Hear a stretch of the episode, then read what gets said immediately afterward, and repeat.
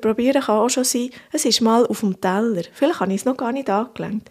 Der nächste Schritt kann sein, ich nehme es mal in die Finger, ich schaue, wie ist die Textur. Gerade bei den kleineren Kindern ist das ganz ein wichtiger Schritt. Dann kann es mal sein, dass ich es nur mal die Lippen nehme oder die Zunge ein dran habe, dass ich so den ersten Geschmack habe.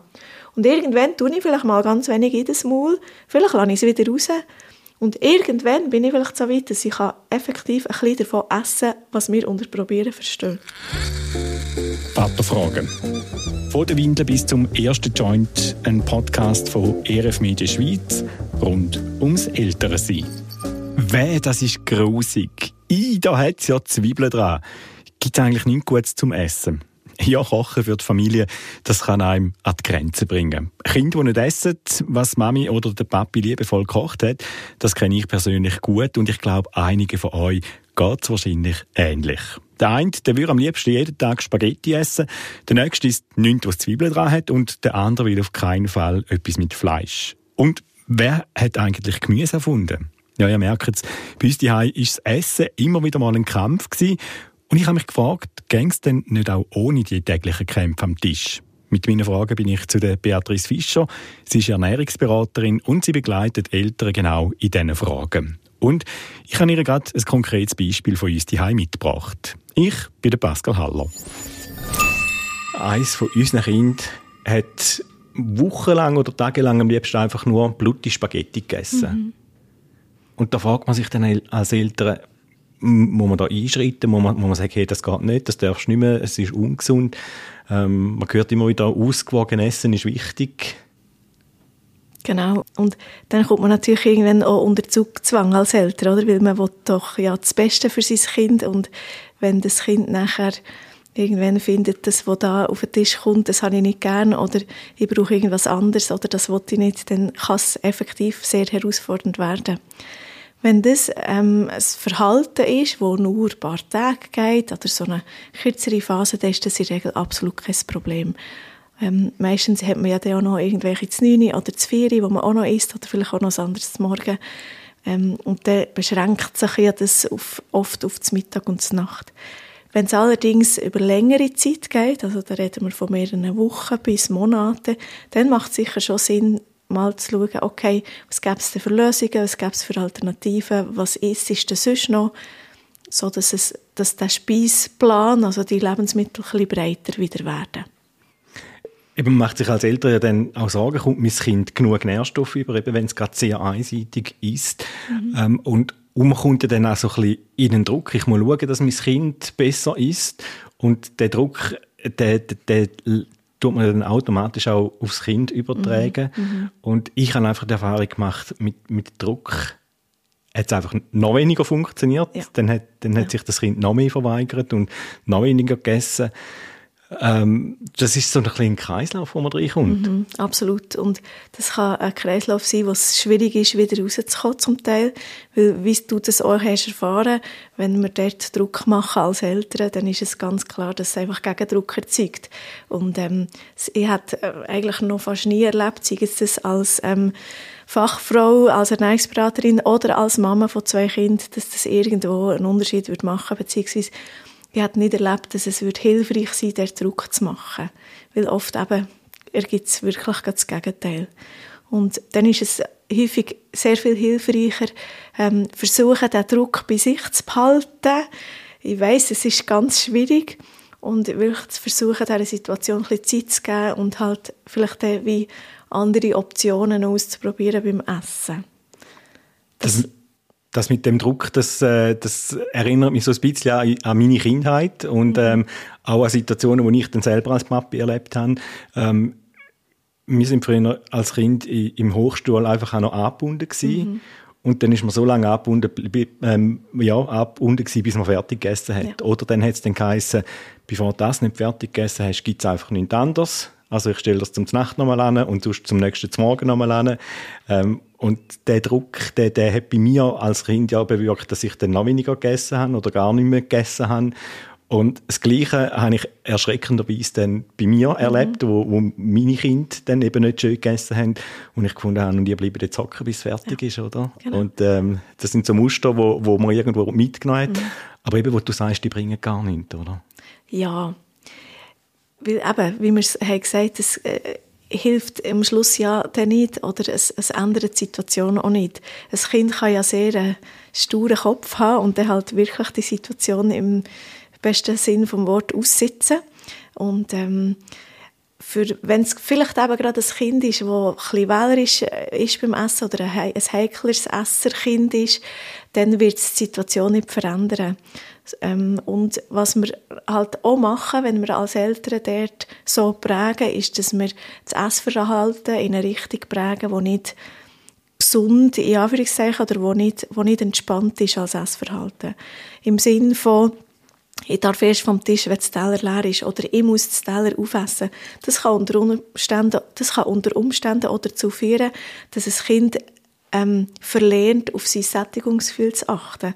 Also, dass es immer wieder muss über die Sättigung ausessen aber dabei merken Kinder super gut, wenn sie satt werden. Das sieht man ja schon bei den Babys, wo man stillt. Da hat man keine Ahnung, wie viel das so ein Kind aufnimmt und gleich funktioniert es in aller Regel ähm, dass das Kind genau die richtige Menge trinkt, ganz automatisch. Also, also das heißt, wenn, wenn ein Kind am Tisch sitzt und sagt, ich bin satt, ich mag nicht mehr, ähm, dann eben sagen, hast du gut, darfst aufstehen, ähm, musst nicht mehr weiter essen. Das ist ja schon etwas, also bis jetzt nicht mehr geheißen, ja, was geschöpft ist, das wird gegessen. Mhm. Ähm, äh, äh, so ein Satz, der mir gerade in den Sinn kommt, äh, wo, wo ich gerade höre von meinem Vater, ähm, bist froh, haben wir so etwas ja. da. Ähm, Kinder in Afrika, die hätten Freude, wenn sie das dürften essen, oder? So ein bisschen die genau, Richtung. Genau. Und das ist natürlich ein Satz aus Kindersicht völlig abstrakt. Ja. Da kann man total, oder eigentlich absolut nichts damit anfangen als Kind. Und gleichzeitig verstehe ich so Aussagen noch jetzt aus der Generation von, von unseren Eltern oder vielleicht auch Großeltern, die effektiv vielleicht zu wenig zu essen hatten als Kind, so in diesen Kriegsjahren auch. Und, oder wo man wirklich auch knapp war mit Essen. Und was auch wichtig war, dass das, was sie hatten, auch hat gegessen werden ähm, Und es kann natürlich auch mal eine Situation geben, wo natürlich das Kind findet, das ist jetzt nicht so mein Lieblingsessen, darum sage ich jetzt, ich habe genug gehabt. Aber das wird ja nicht jeden Tag, jede Mahlzeit sein, wahrscheinlich, oder so im, bei den allermeisten Leuten. Und ähm, dann kann es ja mal sein, dass das Kind effektiv nicht ganz satt ist worden und dann ähm, das Essen aber fertig ist und vielleicht kommt es nach einer Stunde und findet, hey, ich habe wieder Hunger, darf ich jetzt etwas, oder ich brauche irgendwas. Und dort kann man natürlich auch ein bisschen damit äh, spielen oder auch die Struktur ein bisschen vorgeben als Eltern dass man, oder Bezugspersonen, dass man sagt, hey, schau, wir haben vorher gerade Mittag gehabt, es gibt dann wieder zu vier, ähm, aber jetzt ist halt erst so irgendwie so lange halb zwei. Es gibt dann eher, und jetzt wartest halt. Und da kann man ja immer von der Situation abhängig beurteilen, ja, bestehe ich jetzt darauf, dass es halt erst zum Zvieri wieder etwas gibt? Oder ist es vielleicht eine Ausnahme und stresst mich gerade nicht als Elternteil und ich finde, hey, schau, dort hat es Früchte. Nimm etwas. Das kann sein. Also es gibt auch nicht die eine gute oder den einen guten Tipp, der für jede Situation passt. Am Schluss soll man wie als Eltern können sagen, doch, das ist für mich okay. Das stresst mich nicht. Das Gleiche ist mit dem Aufstehen, wenn ich, jetzt, wenn ich fertig bin. Es gibt Familien, die Wert darauf legen, dass alle am Tisch bleiben hocken, bis alle gegessen haben. Und dann gibt es Familien, die das nicht so machen, die, die sagen, hey, schau, du bist fertig, kannst dein Teller nehmen, abräumen und gut ist. Und auch das muss wie jede Familie ein bisschen für sich entscheiden, was hilfreich ist. Ich kenne es aus meinem eigenen Alltag in meiner Familie, dass wir irgendwann haben entschieden für uns ist es viel stressiger, wenn wir darauf bestehen, dass alle Kinder am Tisch bleiben, bis wir gegessen haben weil ähm, einfach die Dauer, wo gegessen wird, sehr, sehr unterschiedlich ist. Ja. Und so können alle entspannt am Tisch bleiben und wir haben dann nicht immer die Situation, hey, darf ich jetzt aufstehen, aber ich mag nicht mehr hocken, aber was machen wir jetzt? Das haben wir auch so eingeführt, irgendwann, früher auch immer gesagt, hey, wir, wir sind so lange am Tisch, bis alle fertig sind. Und eben dann hast du Kinder, die, die brauchen viel länger zum Essen, ähm, wie, wie andere. Und dann haben wir dann irgendwann mal die Regeln eingeführt, also wenn die Hälfte fertig ist am Tisch, dann dürfen wir draufstehen. Und das finde ich super, weil dann hat es für euch so gepasst als Familie. Und es war sicher viel entspannter gewesen, als wenn ihr darauf bestanden man muss warten, bis alle fertig sind. Was wir dann auch versucht haben, ist ein Kind mit einbeziehen in, in die Menüplanung. Mhm. Ähm, äh, was, was uns auch nicht so ganz gelungen ist, oder respektive eins von unseren Kindern, ähm, hat dann auch ihre, ihre Menüwünsche angebracht und dann haben wir das gekocht und dann ist er vom Kinski oder von der Schule und hat gesagt, das esse ich nicht. Und dann haben wir gesagt, ja, aber du hast doch gesagt, du willst das und jetzt haben wir das gekocht. Ja, aber das will ich nicht heute, das habe ich erst morgen wollen. Mhm.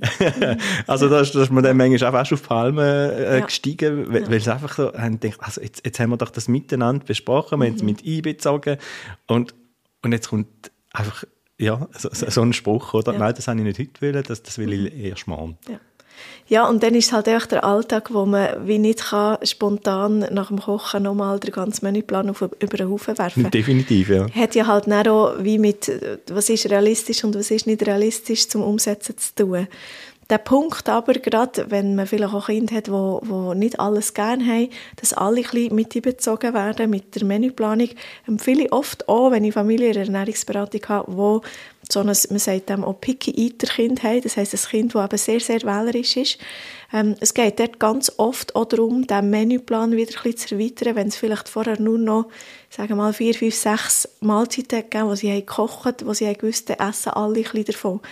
Was ich dort ganz wichtig finde, ist nebst dem, dass die Kinder wieder lernen, ein bisschen breiter essen, ist, dass wie alle von der Familie ein bisschen auf ihre Kosten kommen. Das heisst halt gleichzeitig auch, dass die Eltern auch dürfen entscheiden, was sie mal essen wollen, aber gleichzeitig eben auch die Kinder. Das heisst, gleiche Regeln für alle.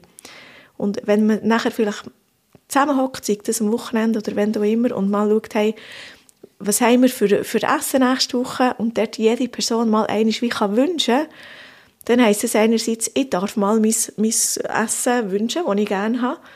Und die anderen essen dann auch von dem. Und umgekehrt kann es aber halt auch heissen, dass auch mal jemand ein Essen wünscht, wo jetzt das Kind nicht gerade so begeistert ist. Und das sind aber wie alle so ein bisschen auch wieder, oder ich muss anders sagen, da können wie alle auch mal mitreden, was es gibt. Aber die Situation, dass dann irgendwer von dieser Familie findet, spontan, ja nein, das ist jetzt nicht das, was ich jetzt gerade will, das kann man natürlich nicht vermeiden. Ja, und bei uns hat es einfach, also ich habe dann immer gesagt, ja gut, wenn das nicht essen es gibt Brot und Wasser. Ja, ja. Und das ist auch wie eine weitere Strategie, dass man wie so ein Backup-Essen hat, dass man wie so ein Backup-Essen hat, wo aber ähm, nicht soll Aufwand machen soll, weil was oft nicht langfristig nicht hilfreich ist, ist, wenn man einfach mehr als ein Menü hat. Also wenn man wie doppelspurig kocht. Das kann man mal machen, auch mal als Ausnahme.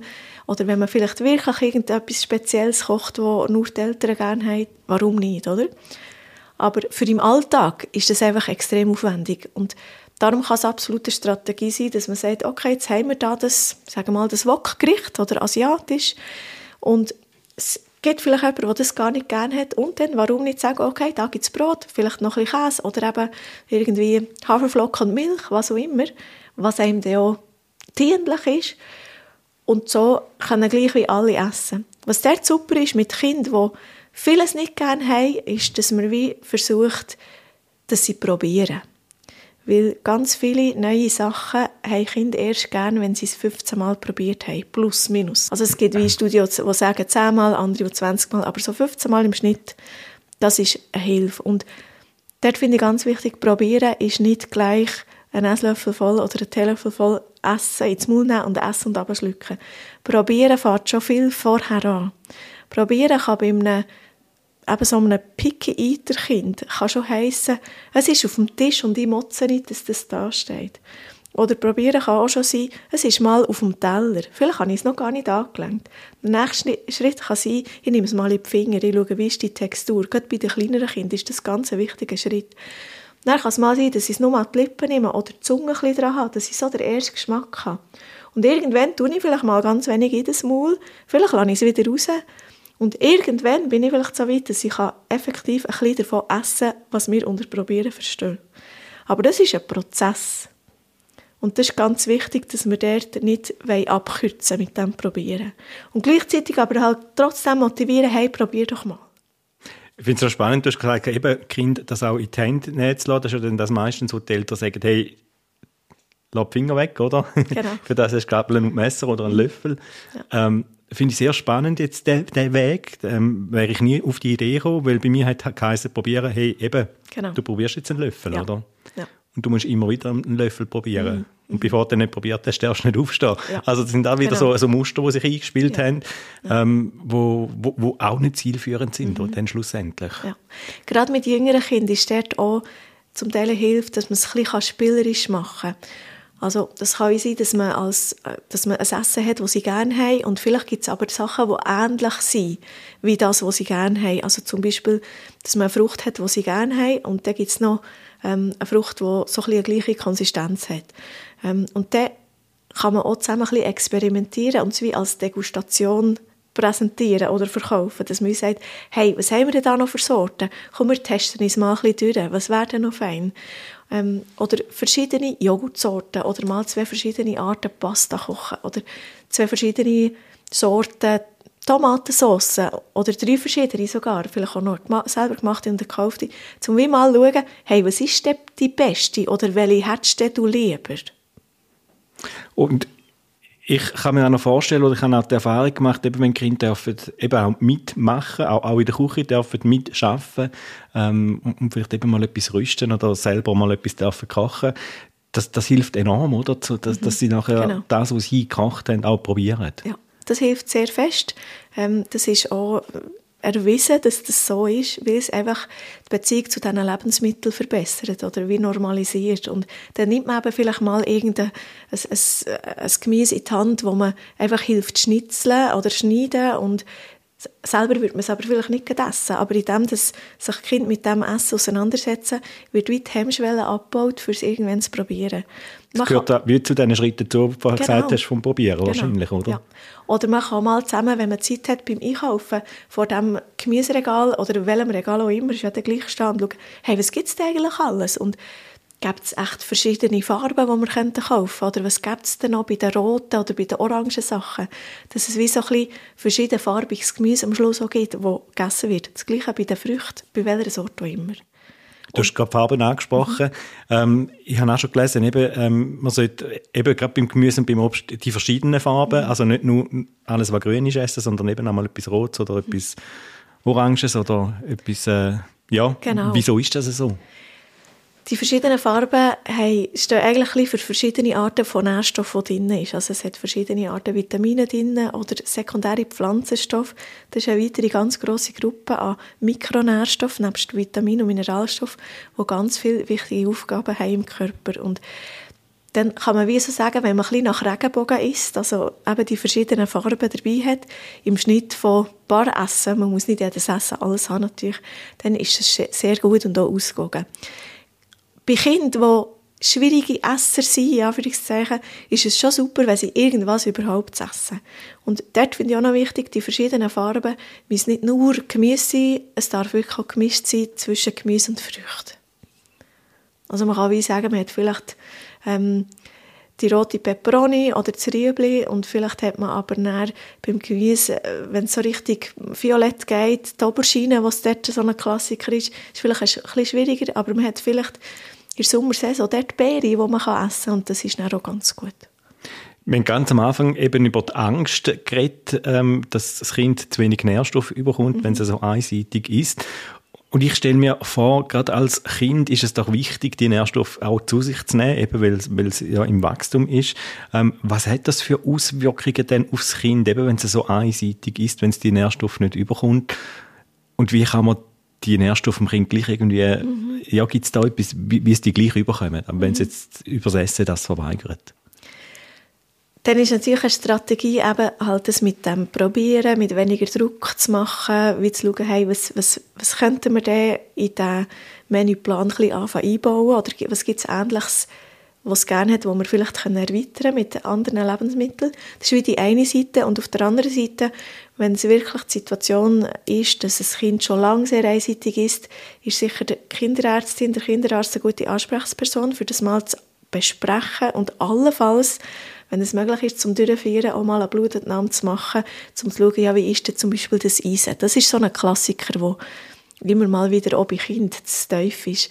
Aber das ist wirklich erst dann empfehlenswert oder eine Option, wenn man sich viel Sorgen macht, wenn man wirklich findet, hey, und ich kann das wie nicht äh, so stehen, dort muss, ich brauche dort eine Sicherheit, aber bis wirklich ein Kind einen Mangel hat, braucht es auch recht viel. Also da braucht es eine längere Zeitdauer als nur zwei, drei Wochen, wo ein Kind sehr einseitig ist. Also kann man die Eltern da ein bisschen beruhigen, wenn jetzt ja. eben das Kind eine Woche lang nur noch will Spaghetti essen oder so. Ja, das, das macht noch gar nichts. Das ist absolut kein Thema. Das beruhigt mich jetzt gerade ein bisschen. Super, das ist sehr gut. Genau. Ja, und ähm, eben, also, was ich noch spannend gefunden habe, ist äh, eben, ich sage jetzt mal, unser Problemkind beim Essen. Mhm. Ähm, er ist so witzig gewesen. Er hat so gerne Koch-Sendungen geschaut und hat ihm gesagt, das sieht so gut aus, ja. aber ich weiß genau, ich würde es nie essen. Mhm. Mhm. Ähm, irgendwie habe ich dann das Gefühl er, er, verhindert sich fast selber ja. ein bisschen. Um auch etwas Neues auszuprobieren. Mhm. Wie, wie, kann man da dahinter gehen und, und, und vielleicht eben auch die, ich sage jetzt mal eben, wie so eine Blockade im Kopf gewesen, vielleicht auch, die, die, die überwinden? Mhm. So wie eine Grenze, oder? Ja. Wo er sich vielleicht auch hat gesetzt. Ja. Und, aber das mit dem Kochsendungen schauen und dass das ansprechend ist und visuell ja wahrscheinlich ihn schon hat gut dünkt, das ist eine super Basis, die man nutzen kann. Und vielleicht wie auch kannst du sagen, hey, was haben sie denn gekocht? Oder gäbe es eine Version davon, die wir vielleicht mal können zusammen ausprobieren Und das heißt noch lange nicht, du musst es dann auch essen, aber es ist wie so ein weiterer Schritt hin, um sich mit diesen Essen oder mit dem Lebensmittel auseinandersetzen. Und vielleicht ist es ja dann effektiv so, dass er beim Kochen mal ganz wenig davon probieren kann oder sogar, wenn es fertig gemacht ist. Und wenn er es gut nutzen kann als, als Familienessen, dann ist eigentlich Win-Win. Dann hat er wie mehr können sich mit dieser Thematik auseinandersetzen, hat wahrscheinlich sogar auch das Erfolgserlebnis, hey, wir haben etwas zusammen gekocht, das fertiges Essen, das wird ihm auch später ganz viel ähm, dienlich sein und der hat gleichzeitig noch das Essen für die Familie auf dem Tisch. Und was ich auch lustig finde, ist immer wieder mal so die Situation, wenn du auswärts bist oder wenn Kind bei jemand anderem die essen, dann geht es auf das Mal. Genau. Oder? Dann, dann essen genau. sie es einfach. Ja. Also auch ein Phänomen, wo ich mich immer wieder frage, wieso ist das so? Mhm. Ich habe da keine abschließende Antwort, aber das wäre schön. ja, genau, das wäre toll. Aber ganz oft ist es ja halt schon so, dass wenn die andere Umgebung ist oder vielleicht andere dabei sind, die dann so essen, dass man sich dann vielleicht selber auch wie kann überwinden, das auch zu essen und so das ähm, System von daheim, wo dann vielleicht nicht gerade da ist, ähm, ist dann auch gerade hilfreich, dass man eben ein bisschen aus der Komfortzone geht, auch als Kind und das einfach mal isst ganz ein gutes Beispiel. Er ist aus dem Klassenlager heim und hat gesagt, Papi, die, das Kackerte und Hörnli, also wenn du das so kochst wie die, dann esse ich es die heim. Dann haben gesagt, Super. dann bringen wir das Rezept. Genau. Und dann hat das Rezept heimgebracht und haben müssen schmunzeln, weil es ist genau das gleiche Rezept war, wie wir haben. Super Beispiel. und dann haben gesagt, ich habe es nach dem Rezept gekocht mhm. und seitdem ist das kein Problem mehr gewesen. Genau. Auch wenn es vorher immer genau gleich gekocht war, oder? Absolut. Und das ist ein super Beispiel, weil das zeigt ja, wenn er mal hat sich getraut, das zu probieren, hat er gemerkt, ah, ist ja gar nicht so schlecht, wie ich mir das vorstelle. Das ist ganz klar, weil, wenn wir an den Tisch hocken und wie schon erwarten, dass das, was wir jetzt gerade essen, nicht fein ist, dann ist das Risiko, dass das nicht so fein ist, sehr hoch, weil es ist mhm. wie eine Erwartungshaltung, die Einfluss auch hat auf ähm, Sättigungsprozesse, die da im Körper ablaufen. Und wenn ich aber erwarte, mm, das, was ich jetzt gerade esse, ist mega fein, dann merkt man ja auch schon, dass im Mund schon der Speichelfluss anfängt und das ist wie so ein erster Schritt vom Verdauen. Und dort ist Psyche oder so die eben Erwartungshaltung an das Essen ist ganz, ganz wichtig sehr ein spannender Aspekt. Und was ich mich auch gefragt habe, ist, unsere Kinder haben eigentlich alle, die ganz klein sind, eigentlich fast alles probiert, mhm. was auf den Tisch gekommen genau. ist. Und dann auf einmal hat das angefangen, bei, bei der einen eben mehr und bei der anderen ein bisschen weniger, mhm. ähm, dass das auf einmal nicht mehr haben wollen oder es nicht mehr gern haben. Genau. Passiert denn da auch etwas von, von den Geschmacksnerven oder, oder wie, wie, erklärt man sich das, dass das auf einmal dann mhm. eben so anfängt, dass man sich voreigert? Das ist ganz ein normaler Entwicklungsschritt. Das ist eigentlich bei den meisten Kindern so und zum Teil eben ausprägter oder weniger ausprägt. Und die Geschmacksknospen auf der Zunge, die verändern sich im Kleinkindalter.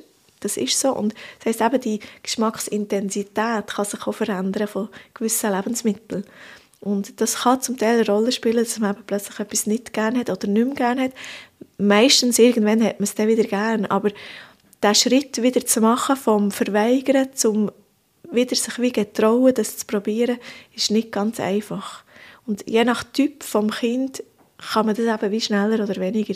Wenn jetzt der dazu der Druck von den Eltern kommt, mit dem Müssen probieren oder mit Konflikten am Tisch was das Essen anbelangt, dann ist das eben ganz oft sehr kontraproduktiv. Mir kommt gerade eine Szene in den Sinn, wo wir am Tisch gehockt sind und unseren Sohn probiert hat und gesagt hat, mm, das ist mega fein. Mhm. Und dann meine Frau das Handy für ihn genommen hat, gefilmt hat und gesagt, sag das nochmal. Und dann hat sie es gefilmt. Und als er das nächste Mal gesagt hat, das ist grusig, das ist sich nicht, hat sie dann das Video gezeigt und gefunden, hey, schau mal, was du letztes Mal gesagt hast. Ähm, das hat aber nichts gebracht. Ja. Leider. Ja, leider. das wäre sehr praktisch, wenn wir das so brauchen könnten. Und das war vielleicht eine andere Situation, eine andere Kombination. Er gerade irgendwie anders, vielleicht andere Laune und das spielt alles eine Rolle. Das merken wir Erwachsenen ja auch. Ähm, wir haben auch nicht immer auf das Gleiche Lust und so ist es halt bei den Kindern auch.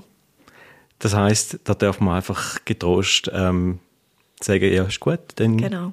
genau. Musst, musst, nicht, musst es heute nicht essen, dann, dann holst du ein Stück Brot. Oder vielleicht hat es wie noch zwei, drei andere Sachen auf dem Tisch, die dann vielleicht eben gut sind und dann mhm. nimmt man halt von dem. Mhm. Dort darf man auch als Eltern auch ein bisschen bestimmen, was auf den Tisch kommt und das Kind darf aber bestimmen, wie viel davon das es isst. Das ist ganz wichtig. Mhm. Und gerade wenn es ähm, wie das Essen auf dem Tisch ist, wo, es halt immer auch wieder gibt, dann ist es oft auch eine Hilfe, dass, äh, dass es irgendwann das Essen auch gerne hat. Und da haben wir als Eltern eine ganz wichtige Vorbildfunktion, ähm, auch gerade was so, ich sage es, der Klassiker Salatessen anbelangt. Wenn wir als Eltern das wie ganz selbstverständlich essen, ist die Chance sehr hoch, dass das Kind irgendwann noch Salat essen. Und wenn aber ein älterer Teil findet, oh nein, grusig, Salat, das mag ich nicht, dann ist die Chance sehr hoch, dass das Kind irgendwann auch sagt, hey, nein, das will ich nicht. Spielst du mit dem Gemüse ein bisschen so? Ich bin der Gemüseesser, meine Frau hat Gemüse nicht so gern. Ähm, und, und da denke ich immer wieder, ja, ich sage dann immer, ja, das sind, das sind deine Kinder, wenn es ums Gemüse geht, genau. nicht meine Kinder. Genau. Das kann nicht sein. Genau. Ähm, ja. genau. also da merkt man auch, eben so die, die Vorbildfunktion, die, die hat man als Eltern. Ja. Ich denke auch eben, was, was, was äh, die Vielfalt vom Essen angeht, also das ausgewogene mhm. Essen ist ja auch mhm. ähm, etwas Wichtiges, eben, dass wir es nicht zu einseitig haben, das haben wir auch schon angetönt. Ein weiterer Punkt, was hilfreich ist, wenn es gerade so um Diskussionen geht, ähm, ist doch jetzt das gesunde Gemüse oder ein gesunder Salat, ist, dass wir eben nicht von gesund oder ungesund reden beim Essen. Das heißt, dass wir das Essen nicht kategorisieren. Ähm, wenn Kinder älter werden, dann ist der Begriff gesund oft schon irgendwie behaftet, aber gesund essen kommt ganz viel negativ daher. Mhm. Und wenn wir aber gerade schon bei den kleinen Kindern oder grundsätzlich einfach von Essen reden, dann braucht es gar nicht eine Einteilung, ist irgendwas gesund oder ungesund. Weil ganz oft ist es halt da, ist es fein oder nicht fein. Und Essen ist einfach Essen. Ein Riebel ist einfach Essen, genau wie, wie ähm, ein Vanilleglasse Essen ist. Und grundsätzlich dürfen wir alles essen. Das heisst nicht, dass, ich, dass der Körper vor allem gleich viel braucht, aber Essen ist Essen. Das ist wie, ähm, kommt mir so in den Sinn, äh, ich habe in einer Pflegefamilie geschafft und dort hat es einmal Zwierig gegeben und jetzt immer geheißen, zuerst essen alle etwas Gesundes und dann mhm. gibt es ein Stückchen Schoki. Genau, oder? Und Varianten können dort auch sein, einfach halt das Gesunde, ja, Anführungszeichen, mit dem Schoki gleichzeitig zu geben.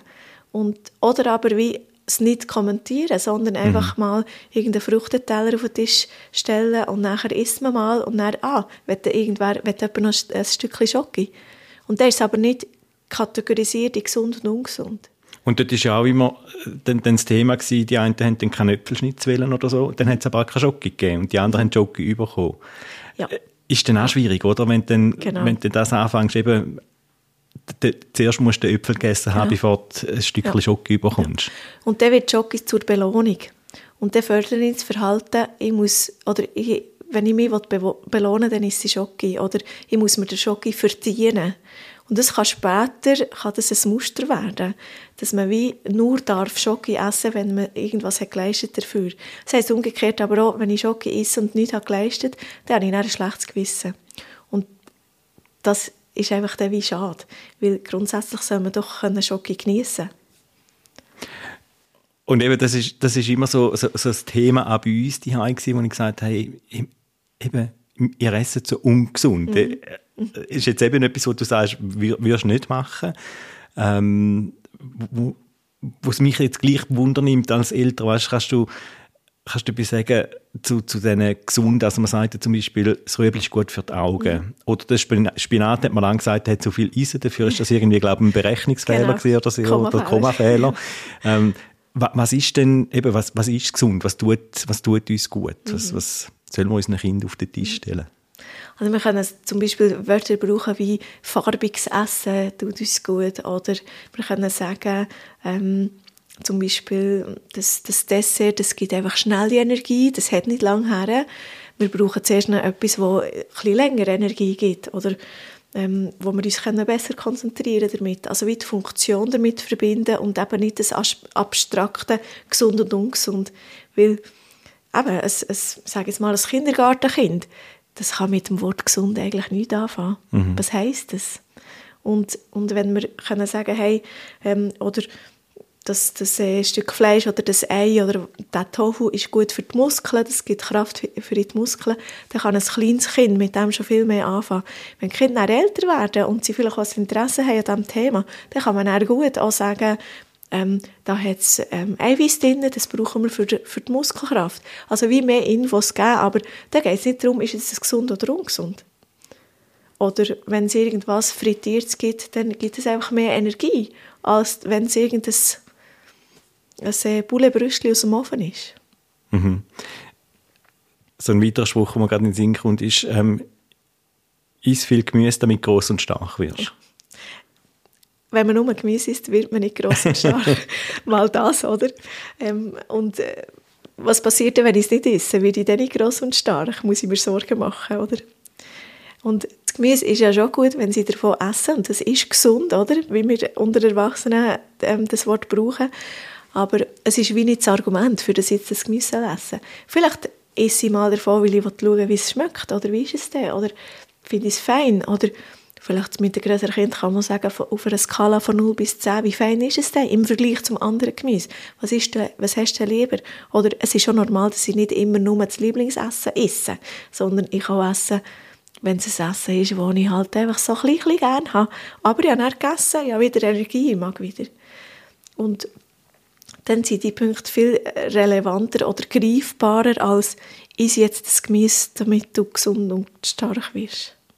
Ich hatte letztes Jahr in der Ferien ein lässiges Erlebnis mit meinem einen Sohn, wo er gesagt hat, das ist jetzt mega fein gewesen. Was ist das eigentlich für Gemüse gewesen? Und dann hat gesagt, das ist Fenkel gewesen. Mhm. Und dann hat er es am liebsten gerade wieder rausgespuckt, ja, genau. oder? Ähm, so einfach die Vorstellung, Fenkel ja. ist grusig. Genau. Ähm, und dann habe ich mich gefragt, woher hat er das? Weil mhm. ich habe Fenkel gern, ähm, meine Frau nicht, aber bei uns die hat es auch nie Fenkel gegeben. Ja. Ja. Aber gleich irgendwie in seinem Kopf war, Fenkel ist grusig. Mhm. Mhm. Und das ist eine sehr weit Vorstellung, wenn er es näher isst. Und in dem Moment hat er ja nicht gewusst, was er isst und hat nicht die Erwartung daran geknüpft. Und darum hat es die Chance gehabt, fein zu schmecken. Und jetzt wird das aber nicht mehr probieren. Also, okay. obwohl er es gerne hat, sagt er, nein, Papi, du musst, musst mir gar nicht ja. auftischen. Und vielleicht gibt es irgendwann wieder mal die Situation, wo er es isst und merkt, ah ja, nein, eigentlich ist es okay.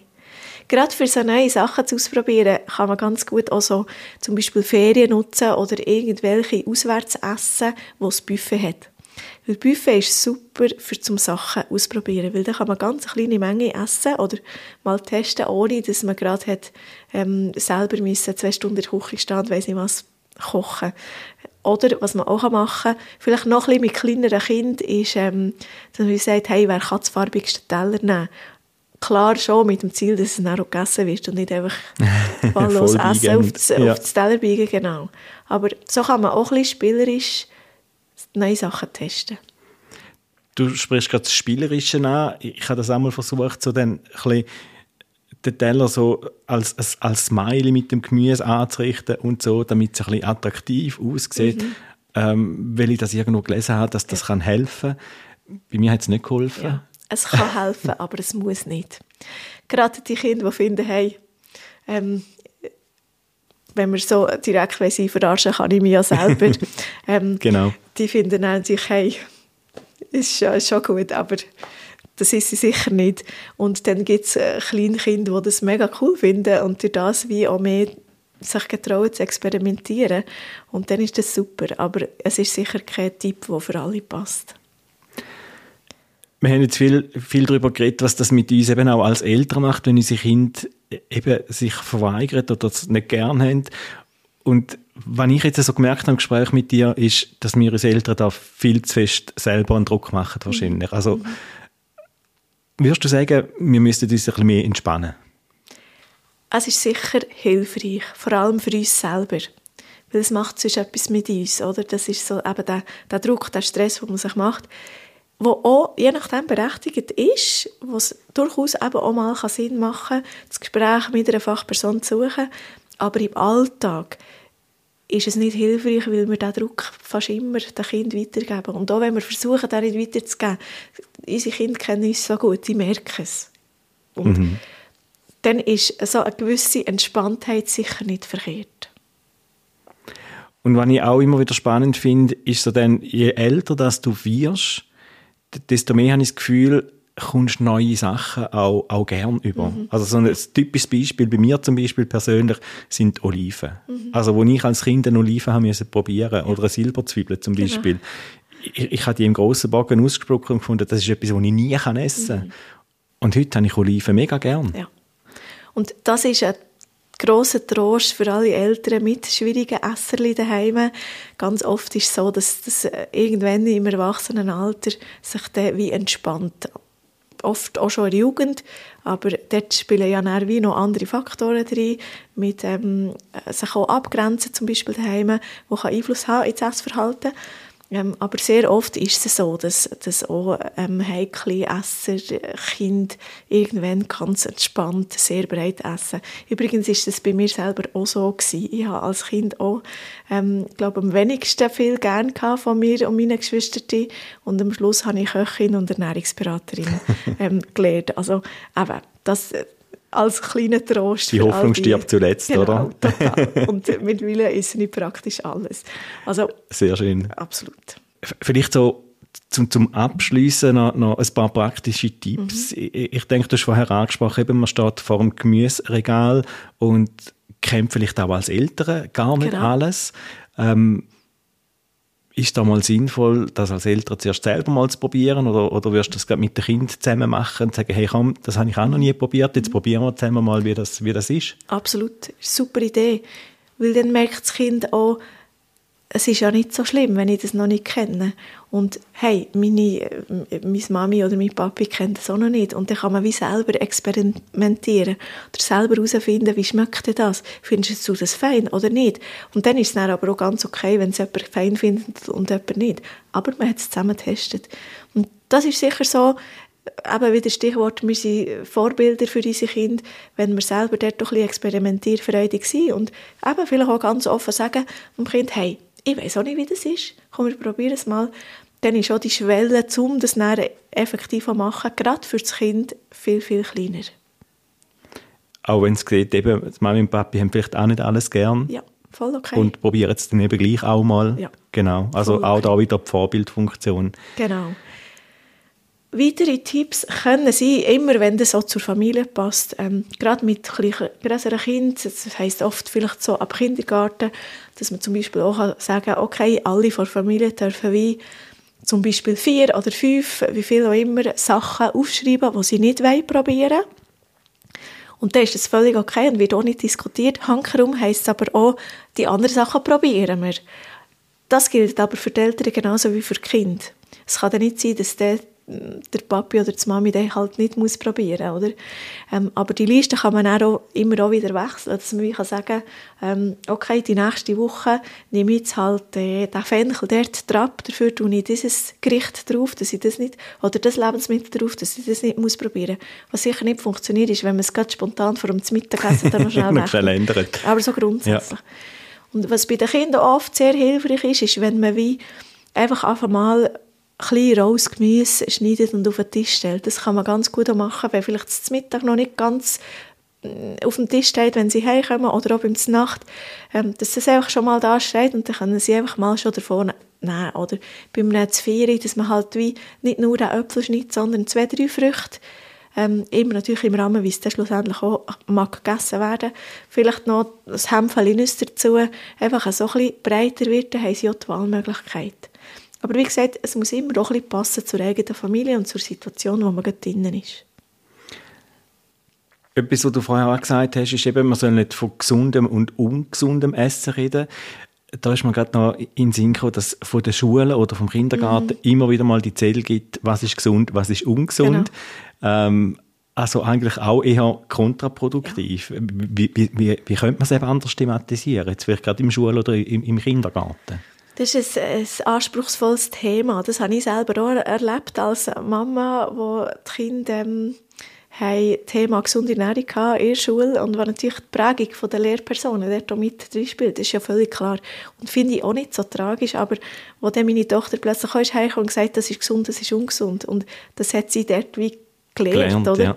Und wir hätten das natürlich schon wieder können, können ein bisschen relativieren und ein Stück weit ist es so und ist so unser, unser Sprachbrauch und ähm, dort wünschte ich mir zum Teil schon von der Schule ein bisschen mehr Fingerspitzengefühl. Ich finde es grundsätzlich sinnvoll, gerade bei den Kleineren, dass zum Beispiel Zucker auch thematisiert wird, weil es einfach nicht hilfreich ist, wenn jedes Znüni eine, eine riesige Zuckermenge drin hat. Ähm, und andererseits ähm, ja, ist sicher auch gut, wenn man dort die Eltern ein bisschen machen lässt. Es hat wie beides. Ja, und für, für mich stellt sich gleich nochmal die Frage, oder? Ich meine, Unrecht hat ja die Schule nicht, oder? Mit Nein. dem, was sie den Kind mitgibt. Genau. Aber es, es hilft, es hilft dem Fall einfach nicht, den Kind, oder? Wenn sie, wenn sie mit dem so konfrontiert werden es kommt halt immer ein darauf an, von welcher Seite dass man es anschaut. Wenn ein Kind vielleicht in einer Familie aufwächst, die sehr zuckerreich gegessen ist, für, wenn wir beim Zucker bleiben ähm, dann kann es durchaus eine Hilfe sein, wenn dort mal eine Info kommt von der Schule, wo gesagt wird, hey, wir wollen gerne ähm, keinen Zucker im Kindergarten oder, oder in, in, in der Grundschule. Ähm, so dass das Kind ein kleines ausgewogeneres Neune überkommt. Ähm, Hankerum kann es aber halt auch dazu führen, dass man sich dort eingeschränkt fühlt und wirklich auch ein bisschen suchen muss, was, was haben wir denn überhaupt für ein Neune oder was kann das Kind überhaupt mitnehmen. Ähm, und dort, dort könnte man wie auch zum Beispiel auch mal Zucker als Thema nehmen und halt wie zeigen, wie viel Zucker ist da in diesen Sachen drin und wie viel Zucker ist denn okay für uns. Und da gibt es auch Hilfsmittel, die man brauchen kann und ähm, zum den Zucker nicht verteufeln, aber zum halt gleich wie zeigen, hey, ähm, es, sein Getränk als Getränk in der Schule liefert halt mega viel Zucker und es ist eigentlich zu viel für so ein Kind. Was macht denn das dort zu viele Zucker? Jetzt gerade bei einem süßen mhm. Getränk. Also du hast gesagt, du hast von, von schneller Energie geredet genau. und solche, die wo, wo länger ja. anhalten. Also Zucker ist ja meistens der, der schnell Energie mhm. gibt. Ähm, wieso ist das nicht gesund? Ähm, kleine Mengen Zucker im Essen ist kein Problem für unseren Körper. Aber wenn wir grosse Mengen Zucker haben, dann gibt es sehr schnellen Blutzuckeranstieg und der ist aber auch schnell wieder tief. Und wenn der Blutzuckerverlauf dann wieder runtergeht, also ich muss nochmal anfangen, wenn der Blutzucker dann wieder sinkt, dann ähm, kommt meistens auch wieder das Verlangen vom Körper, hey, ich brauche wieder irgendwas, gib mir wieder. Und das Verlangen ist dann meistens wieder nach mehr Zucker und da kann man so ein bisschen in einen Snacking oder süß Kreislauf reinkommen, dass man immer wieder das Verlangen hat nach mehr Zucker. Plus, wenn wir jetzt eben die Situation nehmen, das Kind ist vielleicht in der Schule, sollte sich konzentrieren, dann ist es oft so, dass wenn es sehr ein zuckerreiches Essen hatte, dass es auch wenig lang konzentrieren kann. Und halt vielleicht noch viel mehr so in der letzten Lektion vor dem Mittag in ein Tief kommt, als wenn es das 9 hat, das ihm ein bisschen längere Energie gibt. Also vielleicht eben mit weniger Zucker, dafür mit ein bisschen mehr Fasser. Das heisst, ein bisschen mehr Vollkorn oder eben die Frucht und nicht der Fruchtsaft. Am, am Anfang hast du gesagt, wenn, wenn es eben zu einseitig ist und man sich Sorgen macht, dann, dann kann man Hilfe holen. Ähm, was für Schritt wirst du da den Eltern raten? Das heisst, wenn, wenn das jetzt Eltern beschäftigt, ähm, dass sie wirklich unsicher sind, sich Sorgen machen, hat mein Kind genug Nährstoff, ist es genug versorgt, dann aber ist sicher eine erste gute Adresse mal die Kinderarztpraxis, um dort wie mal zu besprechen, was hätten wir denn für Möglichkeiten. Und ähm, dann, wenn man zusammen zum Punkt kommt, doch, wir bräuchten da eine Fachperson, dann kann man sich wirklich eine Verordnung machen, für die Ernährungsberatung zu gehen. Das läuft dann auch über die Grundversicherung in den allermeisten Fällen. Ähm, und dann kann man das Ganze mal in Ruhe anschauen. So, dass man selber wieder die Sicherheit bekommt als Eltern, doch, wir sind auf einem guten Weg. Oder da und dort könnten wir etwas anpassen. so dass man sich den Druck auch ein bisschen abbauen kann. Was es ja noch gibt, sind die ganzen Nahrungsergänzungsmittel, auch für Kinder. Das ist ein riesen Markt, man kann dort sehr viel Geld verdienen damit. Ähm, und das schwappt auch so, vor allem von Amerika, immer mehr auch zu uns über, dass es die zum Beispiel Gummibärle gibt, Multivitamin. Das ist aber in den allermeisten Fällen wirklich nicht nötig. Das, es macht dann Sinn, irgendwas zu ersetzen, wenn das Kind effektiv einen Mangel hat. Und sonst nicht. Beatrice, danke vielmals. Sehr gerne. Ich hätte mir gewünscht, ich hätte die Folge vor zehn Jahren schon aufgenommen. Weil dann hätten wir uns als Familie den ein oder anderen Kampf am Tisch wahrscheinlich können sparen Gerade das Thema Probieren hat für mich nach dem Gespräch ja ganz eine andere Bedeutung. Probieren fängt weit vor dem wirklichen Essen an und ist ein Prozess, wo wir als Eltern eben oft abgekürzt haben oder ihr vielleicht auch abkürzt. Mit Druck, da erreicht man vielleicht, dass das Kind dann im Moment gerade isst, aber es kann eben der gesunden Entwicklung auch schaden. Ich wünsche mir, dass ihr das ein oder das andere für euch könnt mitnehmen und vor allem wünsche ich euch ganz entspannte Essenszeiten und natürlich einen guten. Ich freue mich auf eure Rückmeldungen zu dieser Folge. Was nehmt ihr mit für euch und was hat euch vielleicht auch noch gefehlt? Lasst es mir wissen via Formular auf erfmedien.ch-podcast. Und ihr könnt mir auch per WhatsApp oder Instagram schreiben. Alle Infos dazu gibt es in den Show Notes. Ich freue mich, wenn ihr den Podcast weiterempfehlt und nächstes Mal wieder reinlasst. Mein Name ist Pascal Haller. Noch Fragen? In 14 Tagen gibt es die nächsten Antworten bei Vaterfragen von der Windel bis zum ersten Joint. Ein Podcast von ERF Media Schweiz rund ums Ältere sein.